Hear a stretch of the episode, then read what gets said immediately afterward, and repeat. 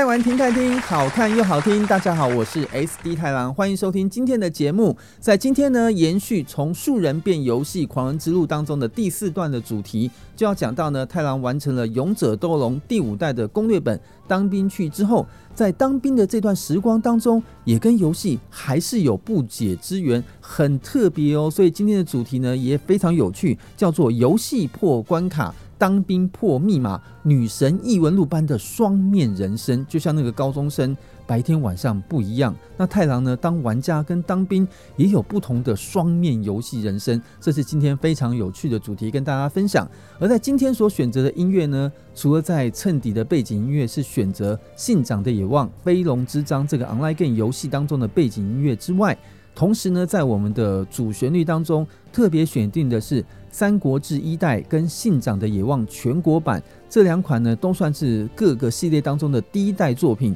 他们当年呢，由菅野洋子所担当编曲，然后重新进行演奏的音乐版本。而且呢，这两款游戏啊，当年它的游戏攻略书在台湾也是太郎写的，所以特别有感觉。也希望分享这些音乐给大家欣赏。那第一首分享音乐呢，就是由《三国的志》的这个主题开始掀开，由桃园之士，就是刘关张桃园三结义，菅野洋子所写的这首背景的重新旋律的音乐，非常好听。我们来欣赏一下，等下再回到爱玩停看听。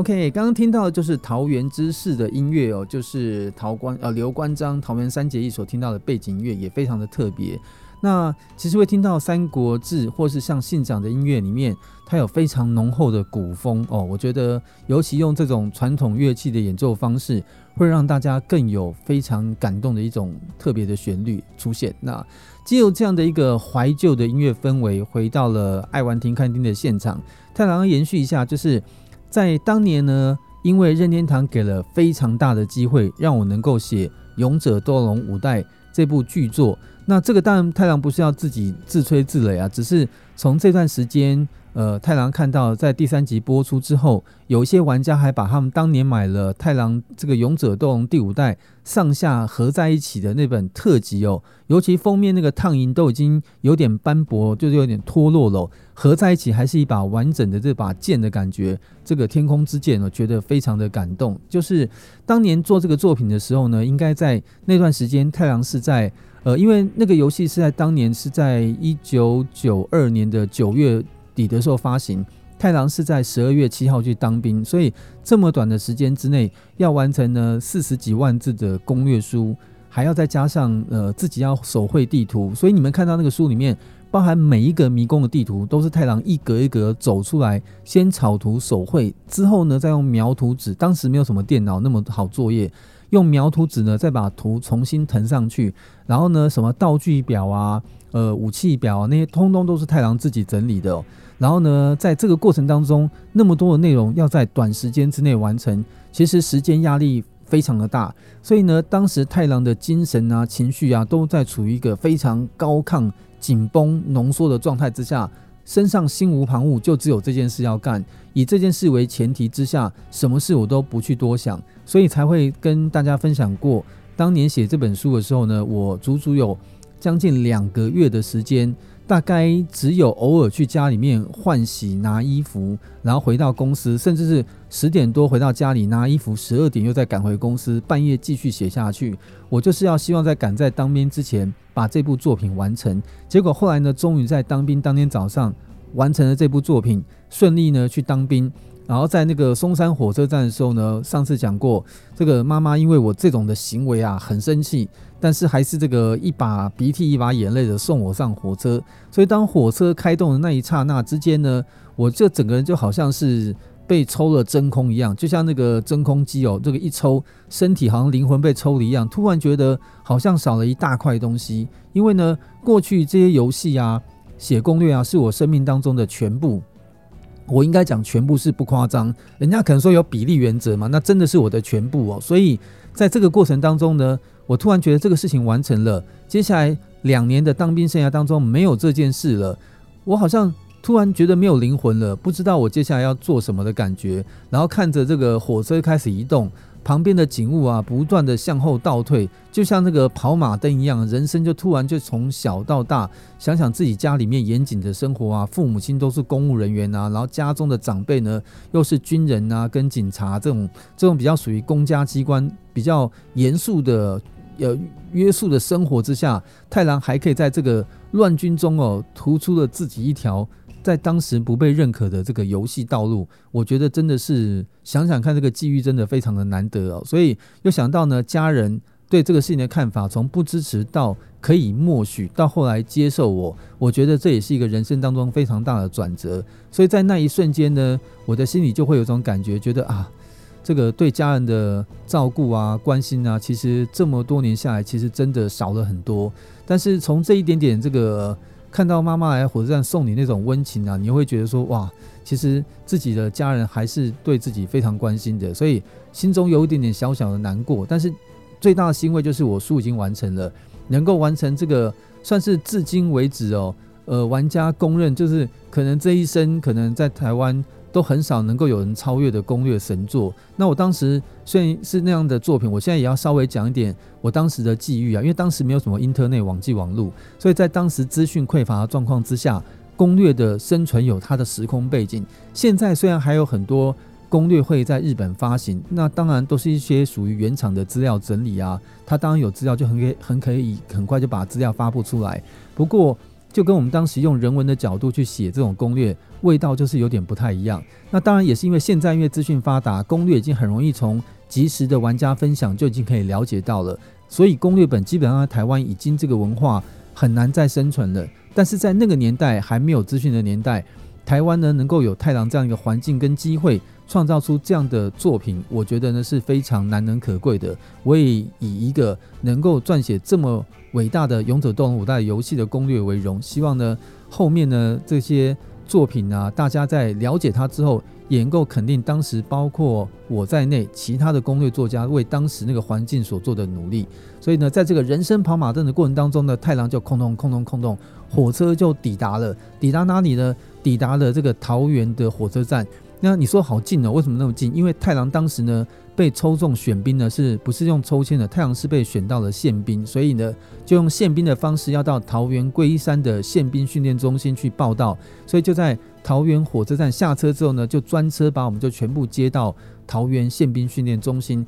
展开了太郎当兵第一天的生涯，然后呢就延续的出。非常有趣的一段故事，这个等一下呢，太阳在下一段再跟大家分享。那接下来给大家介绍的呢，还是属于呢《三国志一代》当中的一首音乐，就是呢叫《黄河到扬子江》，这也是一首呢非常有浩瀚，而且呢扬子江这种的感觉，我觉得非常的适合让你去有点冥想的空间，让你去想到很多很多的事情，也是一个呢，如果不要特别讲，你会以为它是一个呢。特别制作的古典旋律，但是它却是一个游戏的背景音乐。我们来欣赏呢，由金野洋子呢所编首的这首音乐，从黄河到扬子江。等下再回到我们的节目现场，我们再继续为大家做更多的分享。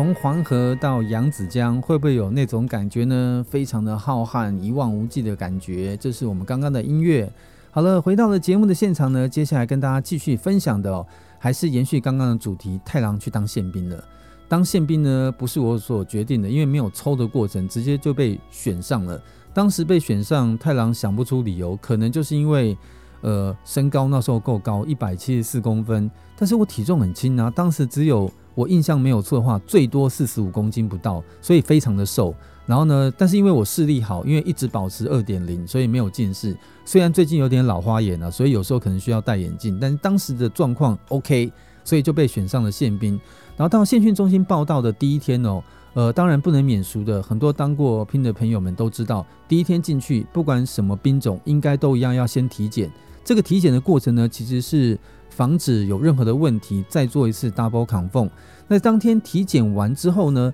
当时现场的医官哦，有就初步的判定跟我说：“你知不知道你过去有没有什么慢性的疾病？”我说不知道。他说：“我们的检查结果发现你的心脏有一点点的问题，这样子。”他说还要做进一步的判读。他说。呃，稍晚一点呢，会跟我的主官管报告，可能再晚一点会找我谈这个事情，我就先入列，回到部队上去入伍，这样子，我就离开那个。呃，体检的地方就赶快换上宪兵的服装、量身啊，各方面领那个棉被啊，各种的呃必需品，然后就到寝室去做分配了。然后那一天晚上呢，大概吃完晚饭，大概到晚上自由活动时间结束，晚上九点晚点名之后，那时候呢，我们的这个连队长哦就跟我说：“哎，胡龙云出列，这个。”那个连队的这个指挥官，还有就是医官找我有事情需要沟通这样子，所以我就说哦好，我就在结束之后就直接到这个连队指挥官去做沟通。后来呢，才从那个连队指挥官那边从知道一件事哦，就是连队指挥官呢不知道是什么样的原因哦，后来我才知道，就是这个虽然当时爸爸对我管教比较严格，但是。因为家里面呢，爸爸以前是总统随扈的关系哦，所以有一点点的关系。虽然我不喜欢用关系，但是家长呢，因为在基于对小孩子的关心，有稍微呢，呃，打电话过来关照一下，说，哎，这个我小孩在那边入伍，这个有任何事，这个务必请多多照顾啊。所以当时呢，呃，也没有特别对我有特别好，只是当时我的状态在体检的时候本来就出了问题，所以这个问题的报告到了这个宪训中心的指挥官那边的时候。他们就诶觉得这个名字好像在哪里听过，才想到说啊，是刚刚家长有打电话过来关照的这个阿斌哥，就刚好也是医生这个医官对我的这边报告提出了一点点的问题，所以才去才去跟他一起汇报。后来汇报的时候，我被找过去，他还说他们经过那个检查。发现我有这个先天性的心脏病这样子，然后可能在除了瓣膜闭锁不全之外，在二尖瓣、三尖瓣都有一点点的问题，再加上我本身的这个胸型的胸骨也有内陷，所以按照这种情况，他觉得以我的体型跟情况哦，建议我呢先先明天呢从部队离开，先去等候通知，再去做二次的这个三军总医院的二验，可能我可以属于不用当兵的体型。他说以我这种身形跟体型哦。可能不知道当初为什么选兵会选到我，但是这种体型跟情况应该是承受不住像宪兵这样的高压训练。可是当时我听到这个事情之后呢，我我非常第一个非常的难过，然后非常的不高兴，然后也非常的不愿意接受这个事实，因为呢，呃，应该这样讲哦。刚刚前面太郎有提过，太郎从那个年代不被人家接受玩游戏的这样的一个工作。到后来，家长从默许到后来支持，我觉得这条路一路走来呢，非常的辛苦。那当时除了我的父母之外，严格讲，外在的亲戚啊、外在的朋友啊、一些长辈啊，看你从事这个行业的观感，其实不可能像现在这个社会那么正面哦。所以我觉得呢，再加上太郎的家里面的家族啊、背景啊，很多都是跟公务员啊、军警啊有关系的。我自己的一个对自己的自尊心跟要求，我觉得如果我没有去当兵的话，在在家人面前呢、啊，绝对会抬不起头来，而且也对自己的人生当中认为说啊，当兵是国民的应尽义务，除非我真的有大问题，我所以我觉得我一定要完成当兵这件事情。所以在当下，我就宪兵中心指挥官跟我讲这个事情的时候，我说我务必麻烦你不用管这个事，我的身体我自己了解，所以请你让我继续当兵。所以当时这个状况下纠结了很久啊，最后那个。宪训中心的指挥官就直接明着讲，他说：“于公，你本来有问题，我就有义务要去提出复验，去证明这个事情的安全性。”他说：“于私，基于你的一个背景的关系，如果你在我这个地方出了任何的事情，我们都觉得会被牵连到，这个就是公跟私两边的原因。所以按照这个逻辑，不管你本人愿不愿意，明天呢，我就会直接把你送回送回那个台北去，然后让你去重新做复检。如果不行，你就是要就是要直接验退，就不要再当兵了。我当下呢，因为真的很不高兴，然后我就跟我就在那个指挥官的纱窗门前，他的寝室门前呢。啊，哭得半死，然后呢，弄得他一一个头两个大。我就跟他说，请你一定务必要让我当兵。最后我们协商出了一个办法，如果你坚持要当兵的话呢，你不要在我这边当兵哦。我因为事情已经过二三十年，我相信那个宪兵指挥官也都不见了。我当时的后来一些长官也应该都退伍了，所以现在才敢讲，不然我怕讲这个话会害到人。当时的宪兵指挥官说，那这样好了，我你既不要让我惹到麻烦，你也可以继续当你的兵。那我们刚好今天有一批。本来就是不过宪兵体检的人，但是还是符合当兵的要要件的人，比如说他可能是近视啊，他当然在一个幅度之内，当然还是要当兵。所以这些人呢，目前有个去处，他们明天通通要转陆军。如果你有意愿的话呢，你要不要直接就转陆军？那我这边的角度只是用很单纯的方式，就是检验的标准当中，虽然你符合当兵的标准，但是可能依照我们的综合判断，你不符合。当宪兵这样的一个操练的可能，所以我们把你转到别的兵种去。我说那这样可以，所以我也不会去跟家长讲什么事情。所以就在这样的环境之下，太郎就在隔天哦，直接搭上了这个车子，转到了台中当地的新训中心。我那个新训中心后来已经不在，因为后来好像都跟那个新训那个中心已经拆掉了。当时这个过程呢，让太阳印象很深刻，所以很多事情都是历历在目，记得很清楚。我还记得。当年就是跟宪训中心的指挥官闹完了之后，回到了寝室，然后我正好是睡上铺，然后睡上铺的时候呢，那天心情很难过，但是我难过之余还在想着，我昨天晚上的这个时候，我人还在尖端出版社的编辑室里面。在拼最后要把攻略写完的那几个小时，怎么这一瞬间我就躺在这里，又经过人生的转折，我又不能当宪兵。然后那时候呢，我那个那个上铺的那个门哦，正好是对着大门，那个门的斜角看出去，就正好对着远方的一轮明月。这时候呢，因为在就寝的时候还放那个就寝的音乐，放着是那个月亮代表我的心，那整个氛围衬托下来，仿佛就在看时代剧，整个人就在床上就在哭，就是啊，好难过，就是怎么又这么多变化？好不容易可以当个宪兵，对，因为我们的家的这个家族里面好像没有人当过宪兵，正想说很屌的时候呢，就突然要被转到陆军去，我还要在想怎么样跟家人解释这个我我现在不是宪兵的这样，所以整个过程就变得比较诡异啊，但是。还是在那个晚上呢，度过了这个漫漫的长夜。我也不知道几点睡的，反正自然就是难过到个极限之后，体力累了，然后就睡着了。因为毕竟很长一段时间都没有好好睡觉了，对不对？前一天也是弄到早上四五点才去回家拿东西去当兵。这就是太郎在宪训中心呢度过了第一天晚上，准备要开始进入下一个阶段，从宪兵要转职到陆军去的另外一个转职人生哦。人生也可以转职，游戏也会转职，对不对？下面一段呢？会有更多有趣的故事跟大家分享。我们再稍微休息一下，这是我们等一下分享的《三国志》呃一代的音乐当中呢最后一首音乐，再就会进入到信信长野望的音乐主题。这首音乐呢是季节变换的时刻，而这首音乐本身呢还会有一点点歌词的演唱，是由这个双月智慧子所带来演唱的。我们来听一看，由双月智慧子带来的演唱。金野洋子担当编曲，也是一首非常好听的音乐。我们来欣赏一下，马上再回到爱玩听看听。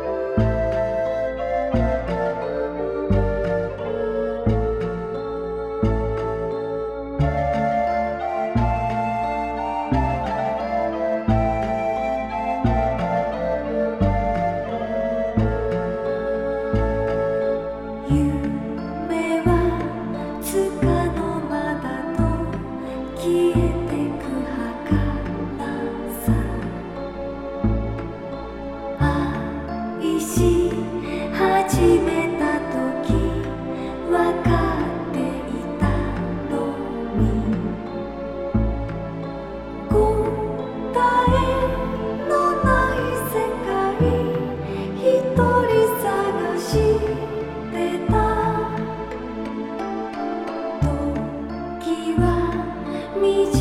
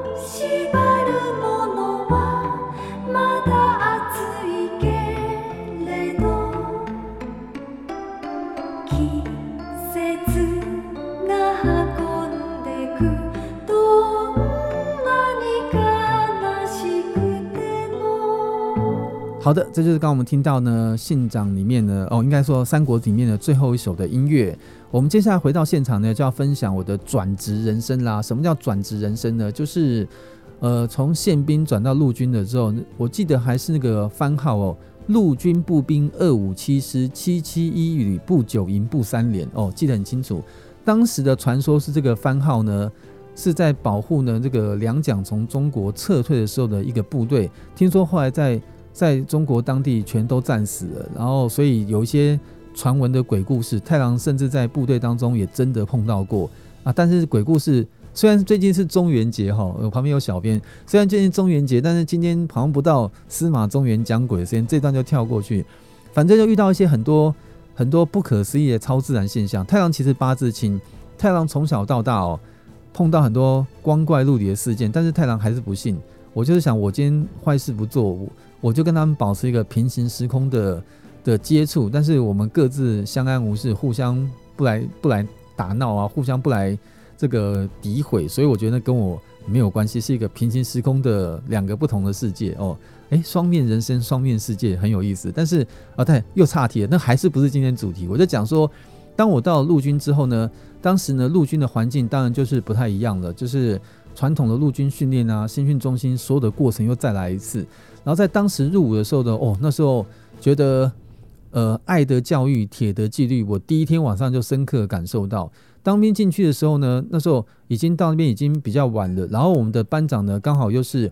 比较严格的，也是一个原住民，汉操体力都非常好。一进去到部队，死老百姓啊，叫我们把黄埔大背包，我们每个人都有个大背包，丢在地上的时候就开始跑操场，跑到你气喘如牛之后呢，再去拉单杠。我那天是真的体力挡不住啊，就操得大家半死。然后那天呢，其实我们去的时候呢，因为毕竟我们是十二月入伍嘛，天气已经很冷。当天晚上的话，呃，结束晚点名的时候呢，因为当天操的比较晚，他特别让我们晚点名可以去洗澡。然后呢，去洗澡的时候呢，我们突然发现，哎，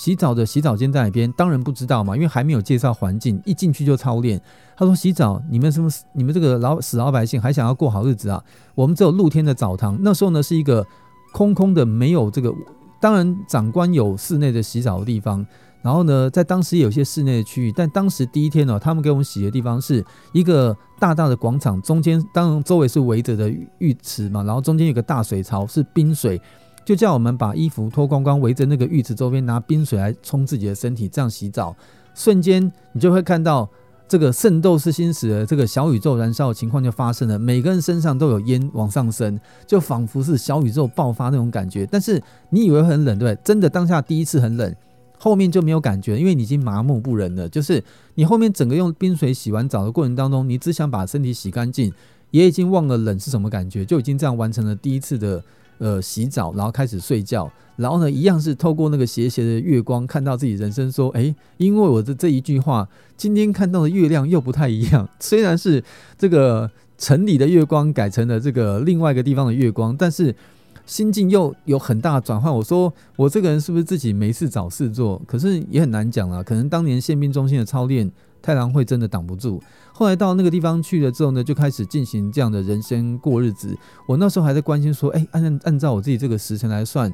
大概再过三四天，我的那个《勇者斗龙》第五代的书就要正式在全台湾各大的游戏小卖店、各大的书局连锁店就要通通上市了。真的很想第一时间看到我的书长什么样子，然后想感受一下这个感觉。这还算是我精神上的一个。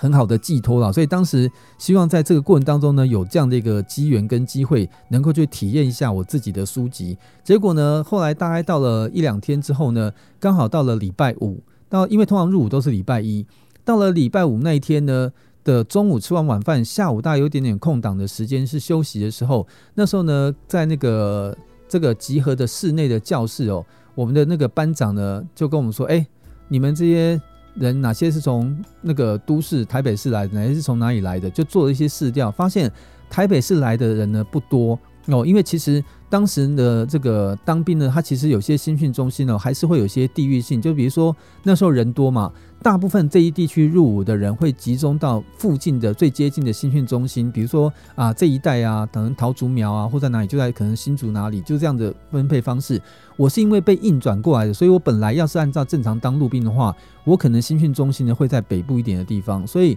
到台中来当兵的时候呢。呃，台北来人真的不多，然后他就跟我，他就突然莫名其妙指着我说：“哎、那个、白白瘦瘦的，这个听说你是从宪兵转下来的。”大家就看着我说：“哦。”我说：“对，因为当时一些状况，我还想当兵，然后呢，我就转下来。然后大家就更惊讶看着我说：‘哇，天下有这么傻的人！’他就说：‘哎呦，你你这个还有这种精神想当兵啊？这个你既然是那么想当兵，为什么不去签志愿役？’我说：‘啊，当兵是国民应尽的义务，但是我有自己的人生的规划。’我当兵不是我终身的选项，所以我愿意去尽这个国民的义务，但是我不想做这个正常的行业。他就说：“哇，你还算蛮有个性的。”然后就聊完之后呢，他就突然说：“哎，那个你既然是那个台北市来的，这个都市人呢，听说都都非常会唱歌。”你会不会唱歌？我说我个人有唱歌的喜好，但是呢，我不是去 KTV 的那一种。他说：“那你喜欢唱什么歌？”我说：“我说我最近呢很喜欢一个歌手的歌，就是我们那个年代歌手叫刚泽斌，他那时候有一首歌叫做《你在他乡》，非常的好听。那当然后来才知道，这个《你在他乡》这首歌曲啊是翻唱呢这个日本。”非常知名的乐团南方之星里面由桑田佳佑所演唱的这首歌曲，它也是一个电影的主题曲，叫《真夏之果实》。所以后来这么多年下来啊，其实太郎就对桑田佳佑跟南方之星非常的喜爱。可能也是因为当时我唱了他们这首翻唱的呃刚泽斌的《你在他乡》，而得到了放假的机会，所以我才那么样的移情作用，会很喜欢南方之星。在当时他说：“你既然会唱的话呢，你要不要来清唱一段？”你如果真的能够唱得出来的话呢，我就放你一天荣誉假，就是你礼拜呃六的早上，然后一大早可以放假，放到那天的晚上幺八洞洞六点的时候，你要回到部队来。我就想说这个千载难逢的好机会啊！我说哎、我说我愿意小唱一段，我就当场表演了一段这样子。然后哎、想到当时的时空环境，太郎还不知道记不记得歌词，我也想。来上一段，那大家应该也觉得可以嘛？这是我的福利嘛？所以当时这个环境哦，就是他说啊，大家安静，大家安静，你唱一小段，我就我就决定唱了这首简单的歌，跟大家分享一下。有没有看到 echo 的回音都已经来了？那时候是我想想看哪一段比较好？呃，噔噔噔噔噔，你在他乡是否无恙？时光久远，念你路长，然后莫道情短，只愿一场。思念你的夜，我天天都在唱。除了你，还有谁能让我心伤？好多话在我心里藏了又藏。除了呃，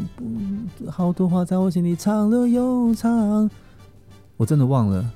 无人能讲，日复一日，黑夜白天都漫长。这感觉暖暖的印在我胸膛，所有的梦我愿意与你共享，只要你陪在我身旁。Yes，大概就是刚刚这个氛围，加上的及时的音效回音之后，感觉还是很不错。当时唱的时候呢，记得比较清楚，因为当年天天唱嘛，所以。就因为这样子呢，太郎放了一天的荣誉假。就那天早上呢，满心欢喜的，一大早放了假之后，冲到书局去。哎呦，太早还没开。结果呢，就等到书局开了之后，我终于呢在书局看到我上架的《勇者斗恶龙》五代的百年大典的上下合集啊。当时呢拿在手上那种感觉非常的激动，说哇，上下两集的封面合璧就是一支完整的剑，这就是我。花了两三个月的心血写出来的书籍，四十几万字，我真的觉得终于看到它，我非常的感动。所以那天我没有买下来，因为我那天这个书呢，如果我买的是带不回部队里面去的，所以我就是看了这个书呢，稍微呢翻阅了一下之后呢，我就很满意的把它放回去。我想等到呃会客的时候呢，刚好那个尖端出版社的黄社长会来看我，我就可以稍微问他一下这个出版发行的状况，所以我就心满意足的。把书包好，封面盖好，书衣插好，腰带放好，就把它放回书架上去了。然后就是因为呢，我觉得啊，从之前完成这个作品，一直挂心他作品完成的进度，到现在他终于放在了架上，我觉得真的非常的开心跟满意。我就非常高兴的在火车站旁边的台中火车站旁边的麦当劳吃着薯条，喝着可乐，吃诶，不行，对这个节目，呃，我家人会看，他们不喜欢我吃呃素食，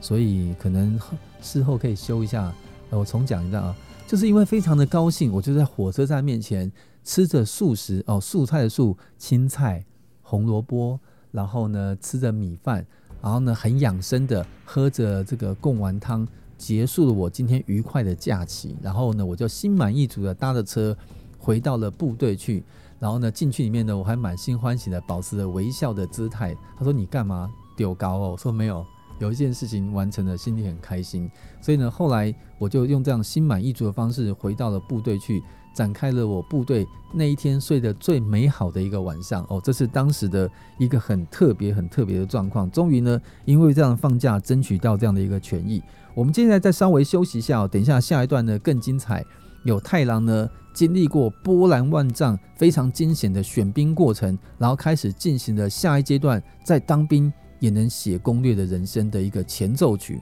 等下再跟大家分享一下。接下来要进入到呢，是我们信长野望的音乐系列啦。这个信长野望系列哦，其实它一直都有日本非常浓厚的一种和风。所以这第一首音乐呢，是叫做《现世梦幻》。我们都知道呢，织田信长在接近五十岁的，应该是四十九岁的时候，就在。呃，京都的本能寺遭受到部将明智光秀的反叛，这个非常的呃可惜啊，否则可能日本历史会改写。当时他就有一首诗《人生五十年》，就是像这种现世梦幻的感觉来叙事的一首诗曲，就仿佛如同这首歌词的曲名《现世梦幻》是一样的。我们来欣赏一下，看看是不是能够感受到当时他那种心情跟氛围。等一下再回到爱玩亭看厅的现场。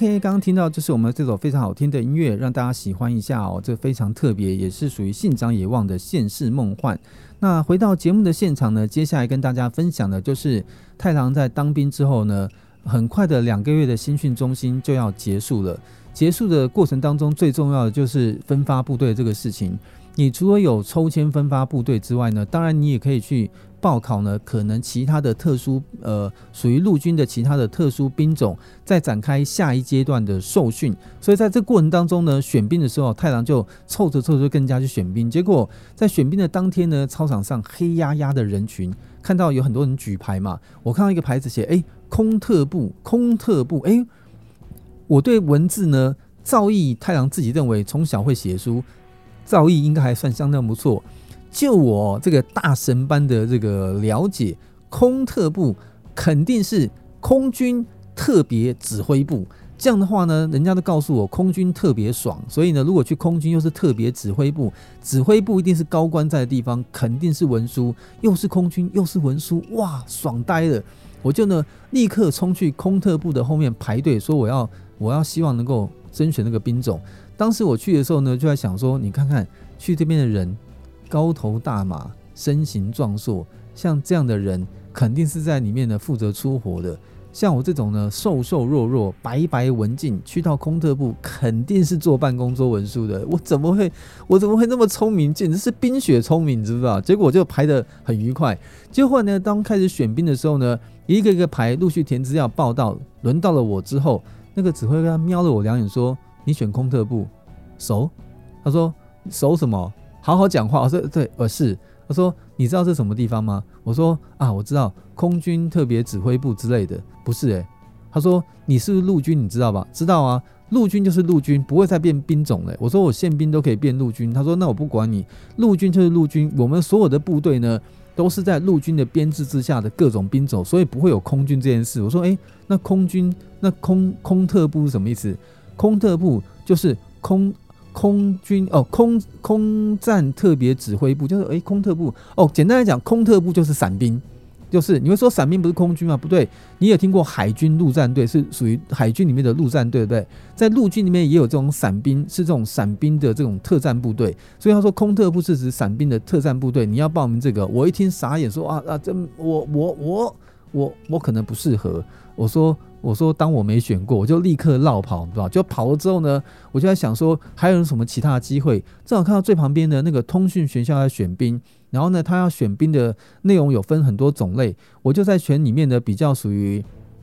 这个呃跟文字。他说他在面试说，你平常有什么专长？我说我以前是写作的作家，我国文特别好，然后我。对于创作啊、内容这种事，文书我特别的擅长。然后他就让我去考了这个通讯学校上面的一些基本的测试。然后呢，经过大概两三段的测试之后呢，我就等候通知。后来我就很幸运的正式被选到通讯学校去了。选到通讯学校之后呢，我们很多过去同时期的兵开始在根据当时的测验分种类。我就会被分到了译电士这个职务。译电士呢，就是翻译电报的士官。也就是说，这个受训结束之后，太郎就会去当班长。那我就想说，哇，当班长好，因为在部队的时候呢，以前看那个军教片电影嘛，报告班长，对不对？想说，如果当个阿兵哥，我这种瘦瘦弱下去，肯定会被欺负。当个班长的话，应该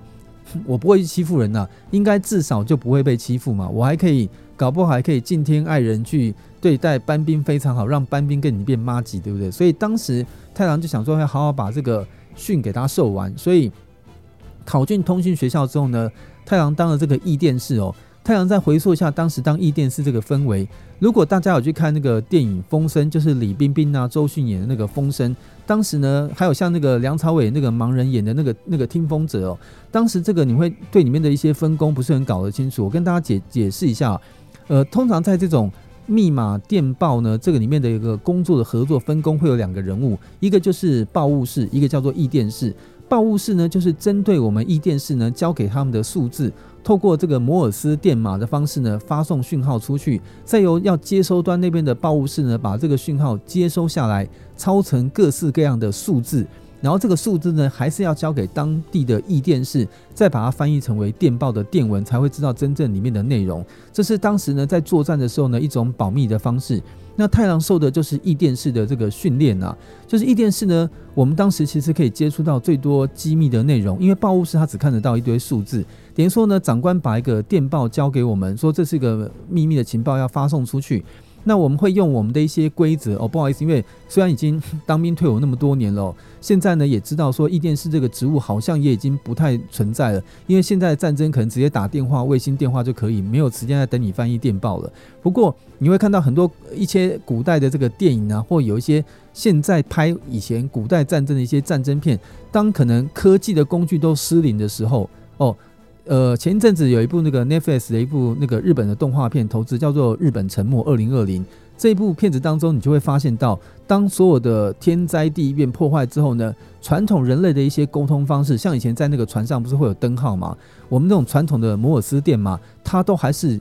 能够让你在关键时候，科技没有时候，它还是可以有它的沟通方式。所以。这种传统技能或许在以后未来的战争当中，它也会在有些时候发生关键性的功效。所以当时呢，我们把这个透过我们的方式把它变成数字之后呢，人家就可以把这个密码给发出去哦，电报内容的数字发出去，再由另外一边来解码。那怎么解码呢？呃，容许我也只能讲部分的过程了。简单来说，呃，我们会根据我们收到这个电报的那一天当时的某个规则。我们就会知道呢，我们在手上所有的这个密码本当中呢，要用哪一本才可以对应这样的讯号，解出这边数字的内容。所以你拿错密码本，你是翻译不出这个电报内容的字的。那那个翻译的规则，太阳就不多说了，只是说当时当译电视这个职务呢，是一个很有趣的工作。为什么刚刚节目一开始要提到我那个标题呢？我那时候自己也觉得很很有趣的一个梗，就是没想到以前在当攻略作家的时候，每天呢攻城略地。过关斩将，打败魔王，要把游戏给破关。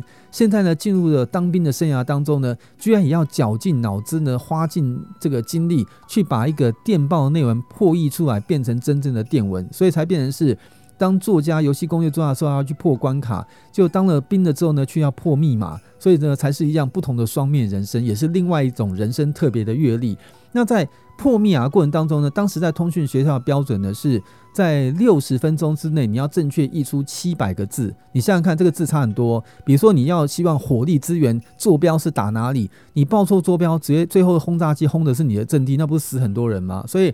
这个 电报内文是绝对要特别小心的。太郎当时哦，印象中没错的话，太郎在六十分钟之内，在毕业考试的时候呢，译了将近九百个字，所以是超级满分过关的。太郎也是觉得，因为可能国呃从国小开始哦，太郎在加入一些社团活动，就是那种一般人不会加入的社团。我以前加入的是儿童文学组，我因为我就喜欢写东西。然后呢，到当兵的时候当了驿电视哦，对于这种国语啊、国学啊、文字的造诣呢，太郎也是个人本身就很有兴趣，所以才会特别容易。那当驿电视有很大的前提，就是你要把国语的两百一十四个部首背得滚瓜烂熟。以前我们是呢，你背错。你居然是全部字写对，你发音错，错一次就是抄一百遍。所以常常以前在当通讯学校的时候呢，一旦放假，我们几乎都不敢放假，要不然就是出去外面转换一下心情。很多同班的同学就是在麦当劳，呃不，没有麦当劳，在素食餐厅啊，在很多地方啊，我们就会集中起来，大家在罚抄写，就是要赶快把这个被教官罚抄写把它抄完，抄到你哦，国语的两百一十四个部首。就跟你穿衣服，跟你血液一样，你忘也忘不掉，顺序也不敢错，因为你这个部首你没有记得很好，你就无法呃搭配两百一十四个部首的顺序跟顺位跟笔画，搭配长官给你的扣，搭配密码本三个合在一起才能够译出这个电报。所以你要能够译出那么快跟正确电报，你的国语的两百一十四个部首是要背得非常纯熟的。太郎现在过了那么多年哦，其实。呃，应该已经很很难回忆当时的状况，但是都还记得当时部首的一些前面的顺序哦。呃，简单，我我回想一下当时的国语的部首，像一滚竹撇已绝二，头人人入八中壁，兵机砍刀立包比，方喜食谱解罕诗，右口为土似衰。细大女子绵寸小，汪师侧衫穿宫脊。金竿腰眼引弓意，弓骑三尺新歌户。手织瀑纹斗金方，吾日月月目堑止。水火爪腹摇墙片，然后牙牛犬悬玉瓜瓦。这就是两百一十四个部首。我这样随便一背，应该已经快一百个。你就可以想象到，已经退伍快要三十年了，还有这种不要讲阴影啊，还有那种记忆在我的脑海里，就知道当时哦。太郎在那个年代对于异电视的操练是有多么的严格哦，也谢谢当时的长官们的肯定。也就是呢，因为能够通过这异电视的考验，太郎也到了政治作战学校受了两个月的训。也就是说，新训中前两个月，再加上通讯学校跟这个政治作战学校的六个月的受训，下到部队的时候呢，这个人生当兵都已经过了七八个月了。所以一下去没有多久，太郎很快的就升上了当班长。然后呢，开始带着通讯牌的班兵，在各种大小的演习啊、作战当中呢，就开始过着自己的人生跟日子，过得也算是非常的愉快啊。因为太阳当时呢，因为可能考试成绩比较出色的缘故啊，所以常常在演习的时候，各个地方演习的时候，我现在讲的不是部队的陋习哦，就是我没有当枪手啊，只是部队演习当人力不够的时候呢，部队之间会平行去找其他的部队做人力支援。我常常被人力资源，又是台南，又是花莲，又是台东，去支援部队当译电士，去参加演训的考验。因为反正很简单嘛，就是那么短的时间内让我译电报太容易了，所以很多演习都可以正确的完成。所以当时呢，我去支援的各个连队的长官都对我很好哦。我不敢讲多好，我只是说吃香的喝辣的，就是当兵的日子就像在过外面的正常生活，没有什么差别这样子。哦，这个。再讲下去会不会会害人家被办啊？我说我只是夸张说，甚至晚上就寝之后还可以跟着连长、营长去外面吃热炒这样子，就是所以有时候在开玩笑，人家那个有时候那个那个热炒店老板说，哎、演习哎，你们到山上的三产店来吃饭。他说，哎、呦，阿兵哥，我说没有啦，我们是士官了，阿官哥啊，不是阿兵哥啊。所以当时过人生很愉快，就这样子过了大概一年的支援人生，支援到很多地方去哦。后来呢，在最后要退伍的前半年，就回到自己的部队的编制。那当时因为我是译电士嘛，译电士在部队的一个一个工作环境，很多如果当过译电士的朋友们都知道，因为我们保留了非常多的密码本，都是从密集最低也是密集，我没有普及的密码本到极机密的密码本，所以其实这种密码本的保管非常的重要。所以我的直属长官呢是像保防情报这样体系的人，所以在部队里面，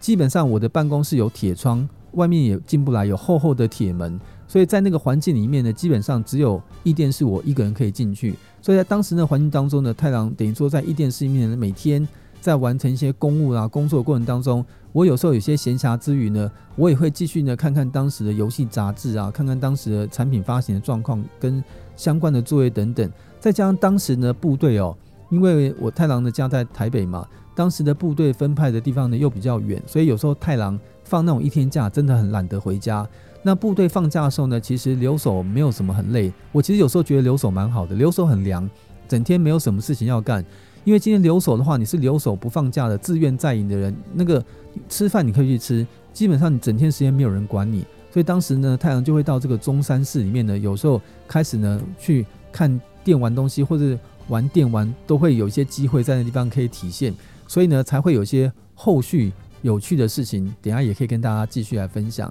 所以先跟大家分享是刚刚那个双面生很特别吧？破游戏、破攻略、破密码，真是很奇妙的一件事情哦。不知道是不是老天生我下就会觉得，凡是跟攻城略地、斩妖除魔、破关卡的事情，就是你去办。所以我觉得这是太郎非常奇妙的人生。也因为我当了这个班长的职务，在部队里面呢，人缘当然很好，因为太郎对班兵都非常的好，也在里面这个。不敢讲逞凶除恶，伸张了很多正义。虽然得罪了不少人，但是我高兴，因为我觉得正义的灵魂是存在于我血域之中。不知道是不是因为跟玩勇者斗龙有关系？我觉得做事情就要像勇者一样正直无比，对不对？一路到底，好不好？这就是太阳的个性。我们接下来再稍微休息一下，给大家送上这首音乐呢，一样是由菅野洋子所担当编曲的一首好听的音乐，叫《天下攻防》。很多玩游戏的玩家可能都听过，因为它在正略画面的时候呢，是出现最多的背景音乐。我们来一起欣赏一下这首《天下攻防》。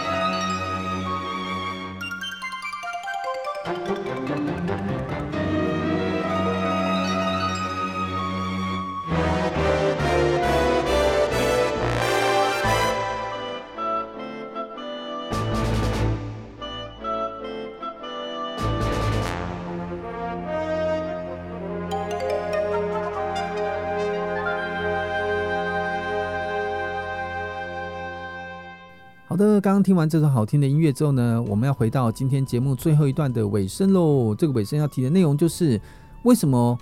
今天整集节目当中还可以提到跟游戏有关的事情呢？就是嘿嘿，在既然有这种在营的时候，或者是有时候呢会放那种礼拜六晚上幺八洞洞可以离开，然后隔天晚上幺八洞洞收假，有一天的时间，太郎有时候会住到附近的那个同袍的家里面去。有时候可能去彰化或去哪里，当然有时候也会回台北，因为有时候那种假累积假多，可能会突然放个三天两夜，我就会回到台北的家里面去，那自然就会有时间了，对不对？所以在当时呢，太郎快要接近退伍的时候呢，日本的那个信长野望，就是光荣公司信长野望系列发行的最新的一款作品叫《天翔记》，就差不多在跟太郎后半段的这个退伍那个时期时间非常的接近。他当年也先发了 PC 九八零一的版本，PC 九八零一是当时在日本的一个作业系统。哦，就像你看那个那个 Macintosh 有那个那个 OS 是为那个苹果自己的系统，当然苹果现在也让苹果电脑装 Windows 啊，所以当时日本的这个 NEC 的系统里面有他们有自己的作业系统，他们也不想那时候让微软的 Windows 进到日本去，那当然现在都统一了，所以这个信长野望当时是在 PC 的那个 PC 九八零一的 OS 的环境之下。所推出的游戏，后来也移植到很多的平台，也改编到很多平台上面去。那当时呢，太郎看到这个《天翔记》也非常的喜欢，再加上呢，他因为不是角色扮演游戏，相对来说呢，你把《天翔记》的指令操作介绍、阵型以及它的攻略的建议，就是如何布阵、如何内阵、如何这个排兵或如何招募武将的培养是最有效的方法。我觉得写这些东西的难度比角色扮演游戏来说，它低很多。所以太郎就下了一个决心，在部队的自己个人休息之余哦，我就去参考一下这相关的一些资料。后来利用在放假时间，不管是在同袍家里面的居住，或者是回到台北的家里面，或者是直接在部队里面的中山市去玩游戏，我就在很短的时间内整合出了这样的资讯之后呢，再利用一点时间把它腾出来这个相关的内容，就最后呢，在最近的一次放假的时候呢。还把这个稿件哦，透过台中呃，应该都透过我在台中那时候一个朋友到他家去住之后，写完，请他从台中帮我寄到台北的尖端出版社，然后我还特别打电话告诉当时我们的社长跟总编辑说，我完成了这部攻略书，也赶快从这边寄过去给你们参考。所以呢，在太郎哦，应该说快要接近退伍的时候，那个时候呢，那个信长野望天祥记的攻略呢，就正式在杂志里面出刊了。所以当时很多作者都觉得很神奇的是，诶，SD 太郎不是在当兵吗？怎么还可以出书啊？哦，所以我这边要特别澄清一下，部队的管理没有问题，是因为我用很短的时间之内，而且还好选的不是角色扮游戏，我是用模拟游戏呢，在很短的时间之内，利用在部队的休假时间，利用我在外出在同袍的家里面的居住时间。以及呢，在台北放假比较长的时间，在台北的自己家中的时间拼凑起来完成了这部著作哦，所以不是我有特权在部队里面还可以写攻略，但总而言之就可以知道我对游戏魂的热爱，即便有一点点的放假空档时间，我不是跑去外面玩，而是再回到我热爱的游戏工作上面继续来写我的攻略书，这就是太郎在当兵时候呢特别的攻略经验。后来呢，一直到了退伍之后呢，太郎也是很感谢哦，尖端出版社在太郎呢这两年的当兵期间呢，黄社长哦多次来我的当兵的地方来看顾我，然后跟我分享当时的状况，而且呢，太郎也印象很深刻，就是当时在做这个事情的时候呢，在太郎当兵的两年期间，呃，包含这个很现实的，包含可能一些该给太郎的一些。稿费啊，各方面东西等等的哦，尖端呢也在我不知情的状况之下都付给了我，所以我真的觉得是非常的感动，所以呢也让太阳在这个两年当兵生活当中有放假的时候，还有一点点资金的动量去买我喜欢的游戏，这就让太阳在漫长的两年的军旅生涯当中呢，度过了一个跟游戏还是有连结关系的交互人生。哦，你看到没有？真的是太有趣了。当兵每天破密码，我有时候破密码破到自己都都有一种。有时候会有一种状态，我不知道大家以前会不会玩游戏，有一种状态是，当你玩到某个关卡一直过不去的时候，会会从你的从呃脚底一直到头顶，会有一种无名火会冒出来，会想把那个主机给砸掉。那这种忘我的状态哦，像有人说开战斗机的飞行员有那种空间迷失啊，我们很多这种状况上人都会有这种情况。所以像我在当兵的时候呢，破这个电报破到厉害的时候呢，以以前厉害到什么程度？以前甚至是数字密码，一看到我只要知道对应的扣是哪一种扣，我看到数字的那一瞬间，我甚至连密码本还没选，我就可以直接讲这个密码的数字代表是哪一个中文字哦。我再往下讲多一点，不知道有没有违法？比如说我随便讲，在某某的对应状况之下，呃，将近一万个选的单字当中，我就可以很容易辨识数字，比如说。像六七第六千七百五十二号的编码，在某某密码本当中，它对应过来字就是车子的车。所以我有时候看到密码本，有时候会直接看密码本没有翻的状态，就就开始写什么什么什么都开始写，不会的地方再翻密码本。所以就是因为有一些东西是直接你已经有有有莫名其妙的心理感应已经背起来了，所以。你当然可以在六十分钟七百个字的译文当中，你可以多译两百个字出来，因为有的你直接背得出来了。所以这就是当时呢，我觉得可能是跟写书、跟玩游戏的攻略，以及你要记一些步骤来说，我搞不好觉得这是游戏对我的训练哦。所以国外其实有很多医学的调查报告，玩正规的游戏，或像老人有时候要去玩麻将游戏，对于心智的训练其实是有提升跟帮助的。我们不要说这个一竿子打翻一船人啊！有人说，在美国有一些可能不好的事件啊，可能是因为玩了暴力的射击游戏啊，干嘛才产生这种事件？那你要讲全天下有很多很多的事情都会有些衍生的关系，你不能一竿子打翻一船人。比如说我我卖各种这个切菜用的菜刀，有人拿菜刀去砍人，所以卖菜刀的人有错。我觉得这样子是不公平的，至少。我觉得经过这么多年下来，太郎一直以一个身为游戏人为荣，而且也发现以游戏人这个过去跟很多玩家聚合在一起的感觉来说，我觉得游戏玩家都非常的执着跟善良，而且呢非常的友善。就像我们在做不管是影视的 ACG 玩咖的各种节目，或是做 Podcast 的一些相关的节目，我都发现玩家都非常有礼貌的跟我互动。而且呢，最近 Podcast 的节目呢，我们呃在推播上面。有把香港、澳门还有东南亚一些华人的地区的市场都涵盖进来。最近有太郎就是加的这个粉丝来的族群就很国际哦。我可以肯定，我不会跟他们沟通，但是我也不知道他们为什么会听得懂，所以就会有那种菲律宾、马来西亚、韩国，然后呢香港，就是很多这种喜欢听这种音频节目，而且觉得这种节目很新鲜的人。就开始慢慢聚合过来了。我觉得呢，这也是我们几集做下来当中呢最有兴趣的事情。我们也希望呢，接下来每一次的节目跟主题都能够让太郎用自己的专业经验，还有当时的生活背景跟环境，以及呢，可能现在的很多呃游戏玩家已经没有办法再还原接触到当时的一个游戏氛围。都能够经过太郎有系统的整理来跟大家做有趣的分享，因为这不是我为大家分享一个现象，而是太郎亲身实地的故事，希望让大家听起来呢会更有代入感，也会更喜欢。今天在节目的尾声呢，也非常谢谢大家的支持，也希望这一集的爱玩停看听呢大家会喜欢。在节目尾声呢，为大家再送上一首好听的音乐，是我们信长野望的系列当中呢我要推荐的另外一首歌曲，叫做《赞歌》，也是由这个菅野洋子所担。当作曲编曲的，希望大家会喜欢。我们就来在这首音乐当中跟大家说一声再见喽。